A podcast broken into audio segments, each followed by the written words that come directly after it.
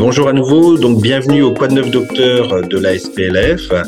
Donc, je suis le professeur Cherperel du CHU Lille et donc euh, je vous résume très rapidement euh, la situation de la prise en charge des pleurésies malignes et du mésothéliome en fin 2022.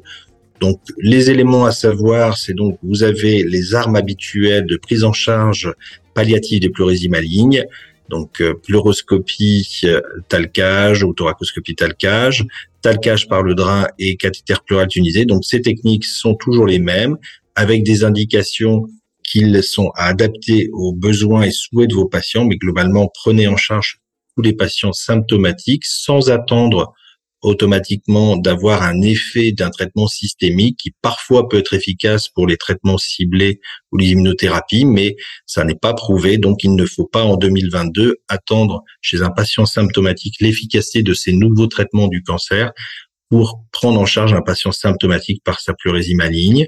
Vous avez en revanche le choix de façon équivalente entre les techniques. Vous avez même des résultats qui montrent maintenant on peut, si c'est nécessaire, talquer par un cathéter pleural tunnelisé. Il n'y a en revanche pas d'intérêt à euh, aspirer tous les jours sur ces cathéropleurotunisés, sauf éventuellement tout au début pour augmenter un peu l'efficacité, mais pas à domicile.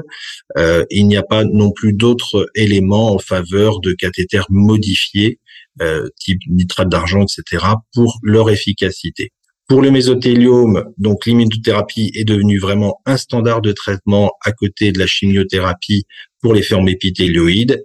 En revanche, cette immunothérapie de première ligne par nivolumab et ipilimumab est clairement le standard incontesté pour les formes non épithélioïdes. Pour les rattrapages de traitement, on a des options qui s'élargissent avec les thérapies ciblées, notamment les anti-angiogéniques, mais également d'autres médicaments qui sont traversés à suivre. Et vous aurez le plaisir d'en savoir bientôt beaucoup plus dans le congrès mondial du mésothéliome, IMIG, qui aura lieu en juin 2023, du 26 au 28 à Lille.